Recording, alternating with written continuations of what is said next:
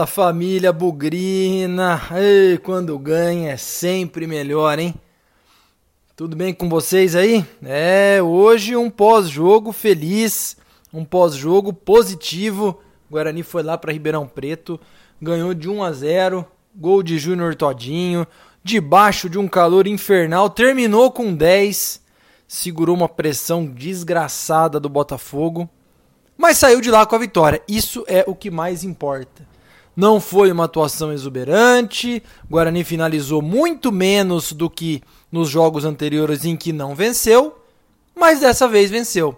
E outra coisa, hein? Não tomamos não só gol, como não tomamos gol de bola aérea.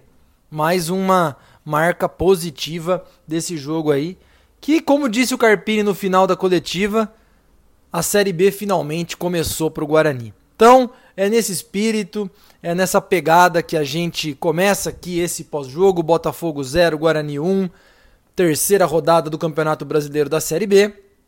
Muito para discutir, alguma coisa já para projetar para o jogo de terça-feira em Campinas contra o Paraná Clube. E no desenrolar do programa você acompanha. Vem com a gente, porque quando ganha é sempre muito melhor. Bugrecast, o podcast da torcida bugrina. Mais uma vez, ó, você que está acompanhando o nosso trabalho, ouvindo no Spotify, no YouTube, no Deezer, no Apple Podcast, enfim, segue a gente, clica aí para receber as notificações, para você receber em primeira mão quando o nosso material estiver disponível. Não se esqueçam, gente, é um jogo atrás do outro.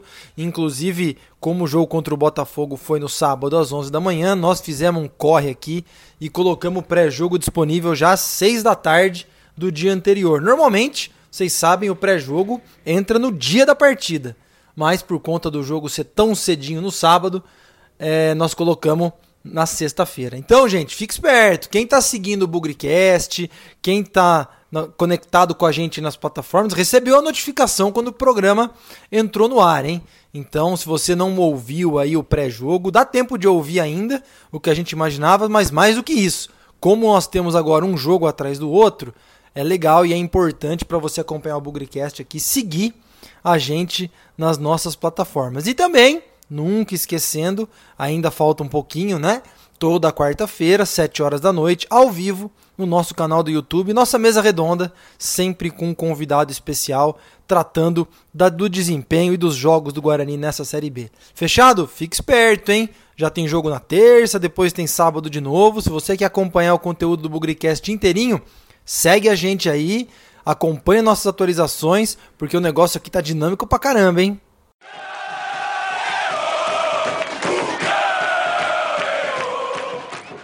Muita coisa para se falar do primeiro tempo do jogo. Acho que a primeira delas é um reconhecimento aí antes do jogo, né, ao Carpini, que foi consciente, foi coerente e deu um tempo, tanto com o Bruno Silva quanto o Arthur Rezende, tanto o Bruno Sávio, que não vinham bem, atitudes aí, é, desempenho bastante comprometedor, é, e decidiu aí pela entrada do Valber, é, do Giovani, né, ali no, no ataque, e do Eduardo Persson. Isso aí deu uma expectativa bacana para o time, eu até cheguei a comentar antes do jogo, é, que é a formação tática do Guarani, muito parecida com o ano passado, 4-4-2, e também com essa primeira parte do Paulista antes da parada. Então isso por si só deixou muita gente otimista, bastante animado aí. Eu fiquei muito curioso para ver o comportamento da defesa. E não só que o primeiro tempo foi um jogo muito fraco, né, gente? Poucas oportunidades criadas, talvez por conta do calor. Mas alguma coisa deu para ver bem ali, bola aérea, que era o nosso grande problema. Valber e o Didi deram conta do recado. É, a saída de bola, que era outro grande problema. Tirando ali um, um momento em que o Bidu acho que foi tentar tirar uma bola da área, que não é bem uma saída de bola, é mais um, um chutão para frente. A bola rebateu e caiu no pé de um atacante deles, chutou para fora, uma grande chance quando ainda estava 0 a 0 Mas parece que o time ficou um pouco mais consciente. E aí, com poucas oportunidades criadas, muito calor. O Guarani até chegava até a intermediária do ataque, quem sabe ali na entrada da área, e não, não conseguia construir o que faltava para finalizar, para levar perigo. Então, foi um primeiro tempo muito morno, é, de novo, com aquela posse de bola, com bastante troca de passe. O Guarani 75% de posse de bola no primeiro tempo. Mas eu acho que tudo mudou durante a, a parada técnica ali por causa do calor, né? Deu para ver o Guarani voltou mais forte, voltou mais bem postado em campo. E aí veio o gol do Todinho. E aí tem alguns pontos que eu queria destacar no gol do Todinho que eu achei bastante interessante. Primeiro, quando o Guarani contratou o Didi, muita gente viu os vídeos do Didi e falou: caramba, esse cara aí é bom para sair com a bola, esse cara faz umas invertidas de jogada tal. E o que ele fez? Enquanto o Cruzeiro, na estreia dele, ele fez isso. E o que ele fez na construção do gol foi exatamente isso. É, deu uma invertida de bola ali, às vezes como um volante, às vezes até como um zagueiro. Deixou a construção da jogada ali pela direita. O Todinho fez uma grande jogada e fez o gol. Então acho que quando a gente fala em saída de bola, eu vi algumas pessoas comentando no Twitter e comentando também no WhatsApp que a saída do Bruno Silva talvez tenha prejudicado a saída de bola do Guarani, porque ele é um jogador que tem um passe melhor. Eu já vejo de uma forma diferente. A entrada do, Didi pode permitir jogadas mais laterais. Então o Didi, quando ele consegue fazer essas viradas de jogo, né, ele faz dos dois lados, tanto para o Bidu quando, como para o Pablo. No caso aqui, a jogada do gol foi pelo Todinho.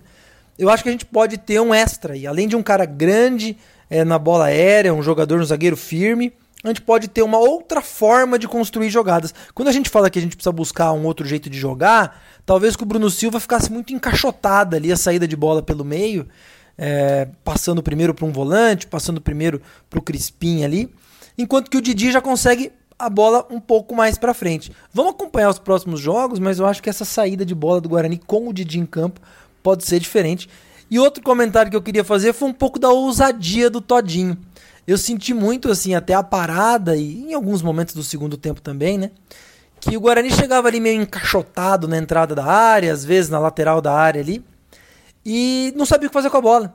Tentava fazer umas triangulações, umas trocas de passe rápido, teve uma jogada de calcanhar muito bonita ali do Vagninho, do Giovani, mas faltava um pouquinho. E aí eu acho que o Todinho foi um pouco mais ousado.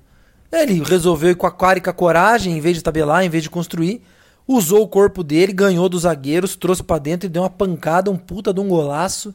É, furando um pouco aquele protocolo somente de construção de jogadas, né, de troca de passe, e sendo um pouco mais individualista, um pouco mais é, criativo e corajoso. Outro ponto importante, acho que todo essa, esse gol do Guarani ele pode ser analisado de uma forma diferente de como a gente estava acostumado a trabalhar. É uma saída de bola do zagueiro já para o campo de ataque, não é um chutão, é, é uma invertida de jogo é, que faz o adversário se deslocar de um lado ao outro do campo. E isso acaba abrindo espaço. E a outra, a ousadia e a coragem do Todinho em peitar os jogadores adversários, usar o corpo dele e fazer 1 a 0 Foi justo ganhar o primeiro tempo? Olha, se futebol é bola na rede, gente, foi justo. Porque contra o CSA foi a mesma coisa. Eles deram um chute no gol, fizeram 1 a 0 no primeiro tempo, se defenderam por 65 minutos e o Guarani não conseguiu fazer um gol. Então acho que o, o, Botafogo teve a chance dele, não fez, e a gente teve a nossa e fizemos. Então acho que o Guarani foi justamente, é, merecidamente, para o intervalo no primeiro tempo, não jogando um grande futebol, mas finalmente, né, sendo efetivo e fazendo aquilo que a gente queria, gol, e não tomando gol nenhum também.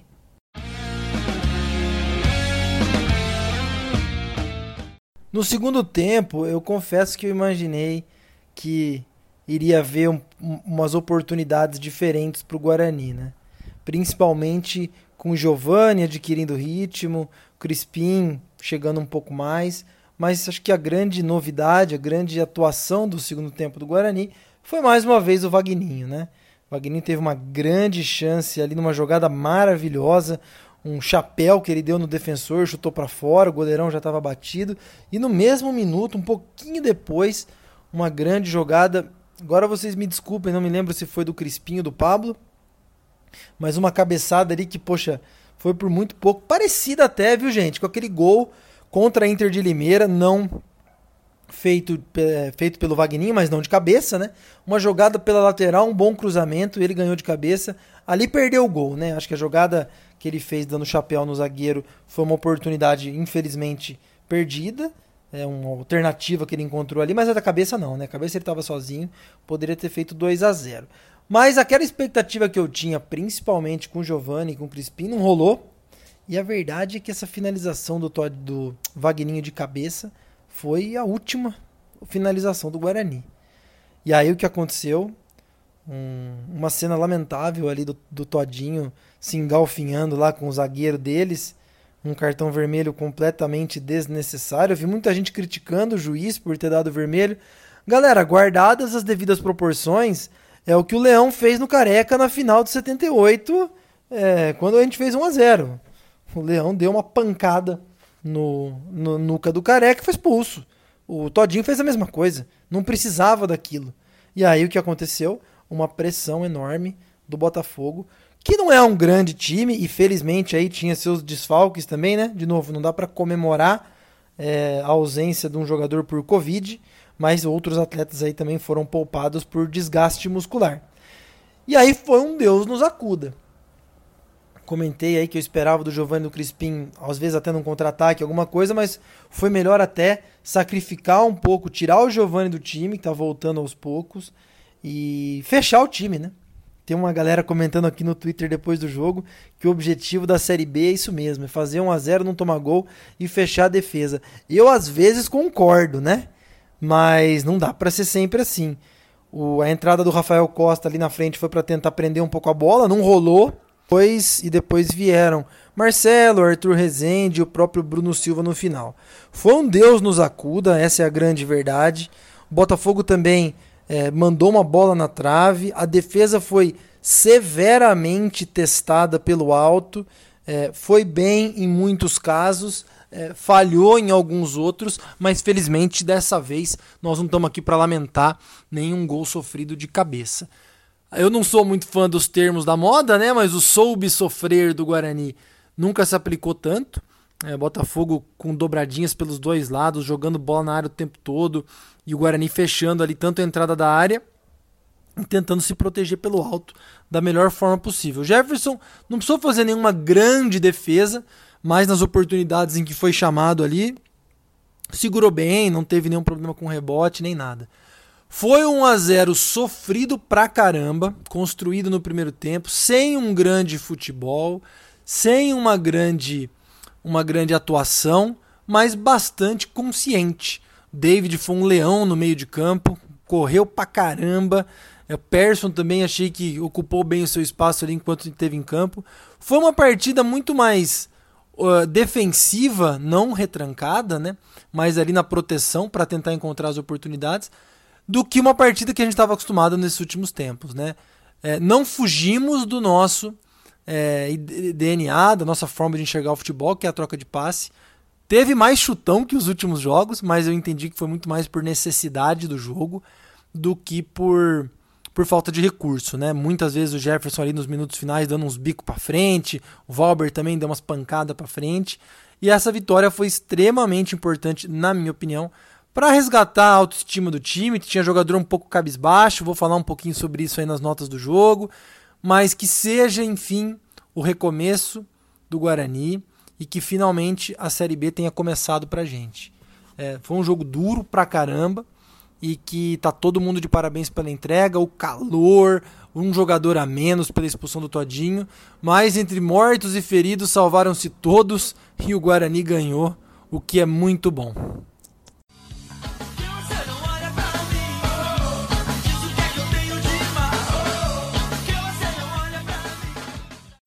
Vamos lá então para as notas do jogo, sempre relembrando que todo mundo começa com a nota 6 e o desempenho vai dizer se merece mais ou menos. Jefferson Paulino pouco exigido, é, quando foi, foi bem. Tá tendo que sair um pouquinho mais pelo alto, aprendendo com isso, porque não é o forte dele. Vai ficar com a nota 6.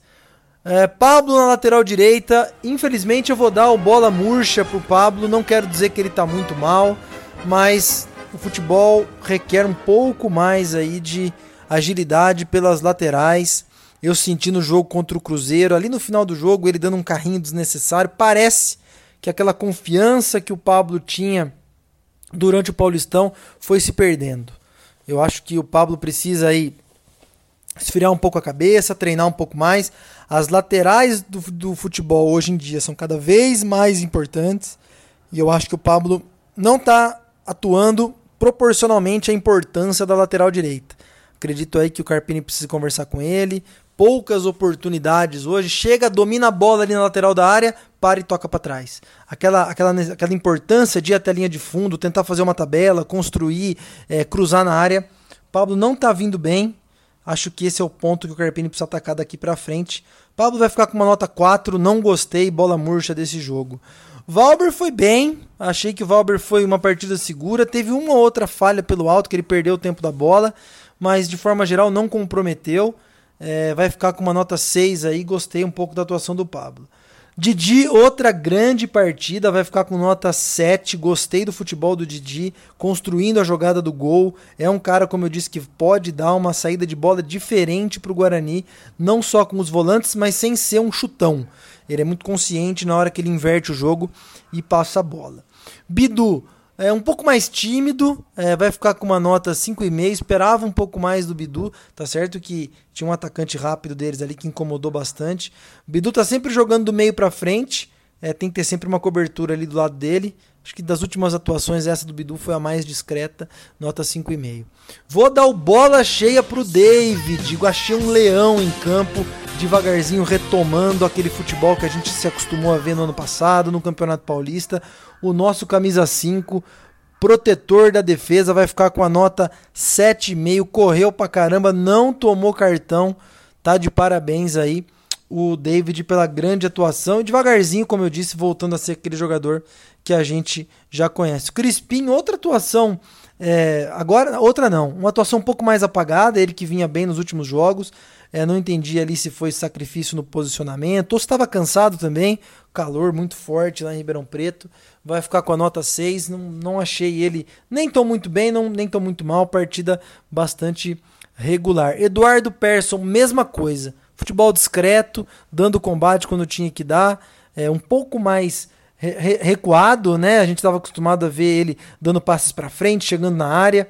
Achei que por instrução do Carpini, até para proteger um pouco mais a defesa, o Persson ficou um pouquinho também. Nota 6 para ele, uma atuação bastante discreta. Giovani não gostei. Acho que o ritmo de jogo está faltando para ele. Esperava um pouquinho mais principalmente aí na construção de jogadas. Ele teve algumas tabelas legais, mas vai ficar aí com uma nota 5. Quem sabe aos poucos aí ele vai ganhando ritmo. Entrou bem contra o Cruzeiro, mas agora contra o Botafogo não foi muito legal. Nota 5 para o Giovani. Lá na frente, Vagninho. Como joga bola o Vagninho, hein, gente? Eu, mais uma vez, queimei a língua. Falei no começo, quando ele foi contratado, que achava uma contratação sem sentido. Mas o Vagninho, duas grandes finalizações, tentando abrir espaço. Teve que sair depois, né? É, por conta da expulsão. Mas gostei muito do Vagninho, vai ficar com uma nota 6,5. Jogador que aparentemente tem um ótimo custo-benefício e tecnicamente sempre constrói coisas diferentes. Júnior Todinho é o grande ponto de interrogação, né? Tinha tudo para ser o bola cheio, melhor em campo e sair com uma nota 8. Mas o segundo tempo com cartão vermelho desnecessário e que praticamente colocou tudo a perder aí no Guarani, quase, né? Sofremos muito no fim. Ficou com a nota 4, então 8 pelo gol, 4 pela expulsão, nota 6. Vai fazer muita falta no jogo contra o Paraná, mas eu tô feliz pelo Todinho reencontrar o caminho das redes. É um cara bacana, um cara interessante tecnicamente, um cara que ataca a defesa adversária, tenta achar espaços e fez um gol dessa maneira, sendo corajoso, sendo ousado e que a gente sabe que ele é um cara que sempre pode render. Às vezes fica escondido, mas ele pode render bastante. Daqueles que entraram é, durante o jogo, Rafael Costa quase não pegou na bola, Guarani já com 10, bastante sacrificado. Arthur Rezende também, acho que é difícil dar nota para os que entraram em campo. O Marcelo jogou pouco também. Bruno Silva, então, nem se fale, jogou os minutos finais. Vou deixar todos esses quatro que entraram aí Bruno Silva, Marcelo, Arthur Rezende, Rafael Costa, sem nota. E eu quero dar uma nota 7 para o Carpini.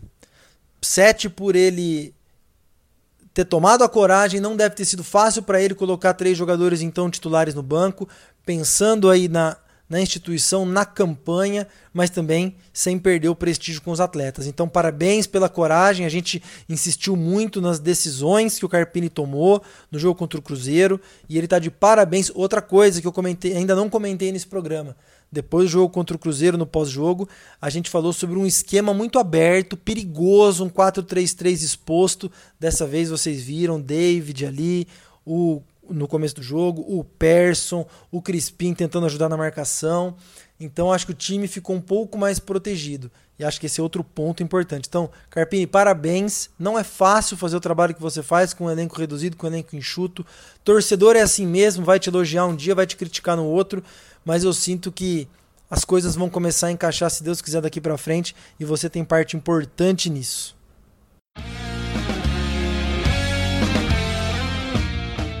É, galera, agora vamos encerrar aqui o, o pós-jogo, Botafogo 0 Guarani 1. É, como eu disse no Twitter, né, uma vitória com a cara do Carpini do ano passado. 1 a 0, passando algumas dificuldades, colocando para dentro a oportunidade que teve e suando muito, correndo muito, se dedicando muito. Esse é o time, lógico, que a gente quer ver pelo resultado, é, ainda tem coisas para melhorar. Acho que a zaga deu um passo. Não quer dizer que o problema está resolvido. Isso depende de uma sequência, depende de um entrosamento. E até por falar em entrosamento, pelas mudanças que o time fez, né? Acho que um pouco do começo lento do time tinha a ver com o desentrosamento, né? Um time que nunca jogou junto e que se teve oportunidade de treinar, treinou uma vez só. É, essa, esse é o preço de fazer um jogo atrás do outro sem ter muita oportunidade para treinar. É, foi um jogo como eu disse, com a característica do Guarani do ano passado e que pode marcar o nosso recomeço aí na, na Série B. Temos, de novo, que consertar a lateral, falei isso dando a nota mais baixa para o Pablo. É, é uma válvula de escape importantíssima lateral direita. Precisamos de jogadas de linha de fundo, de tabelas, e acho que o Cristóvão ganhando um pouquinho mais de ritmo. Ele que chegou em janeiro jogou muito pouco, teve lesões, teve alguns problemas, foi escalado improvisado na esquerda. Me arrisco a dizer que daqui a pouco vai ter um espaço para o Cristóvão no time e o Pablo pode acabar indo para o banco, mas sendo uma tendo uma dupla possibilidade, né? Sendo um cara que puxa um contra-ataque no ataque, que hoje a gente não tem, né? Renanzinho, Elias Carioca ainda são muito cruz e de repente o Pablo pode ser esse cara para um segundo tempo, colocar velocidade no time, ou eventualmente um reserva para a lateral direita do Cristóvão. Mas tudo isso é muito cedo. Temos o Paraná pela frente, Paraná que até o momento, né, o líder do Campeonato Brasileiro da Série B, não perdeu, três jogos, duas vitórias e um empate. Eu assisti o jogo contra o Juventude. É um time com muito jogador jovem e que promete dar bastante trabalho. É tudo isso que eu quero falar sobre o Paraná agora. Daqui a pouco a gente vai ter o pré-jogo. Você que ainda não ativou as notificações, não segue a gente, faça isso, porque na terça-feira, logo pela manhã, na segunda noite, o pré-jogo já deve estar no ar. Combinado? Vamos aproveitar o final de semana, aproveitar esse comecinho de semana também, relaxar um pouco. O Guarani vinha de uma pressão muito grande, a gente estava um pouco de mau humor com o nosso time. Ganhamos e vamos pensar já no, no próximo jogo que está logo ali. Um jogo de cada vez, se Deus quiser, uma vitória de cada vez. Ela vindo ou ela não vindo, na vitória ou na derrota. Hoje sempre Guarani. Avante, avante, meu bugre, que nós vibramos por ti. Na vitória ou na derrota, hoje sempre Guarani. É Guarani, é Guarani. Guarani.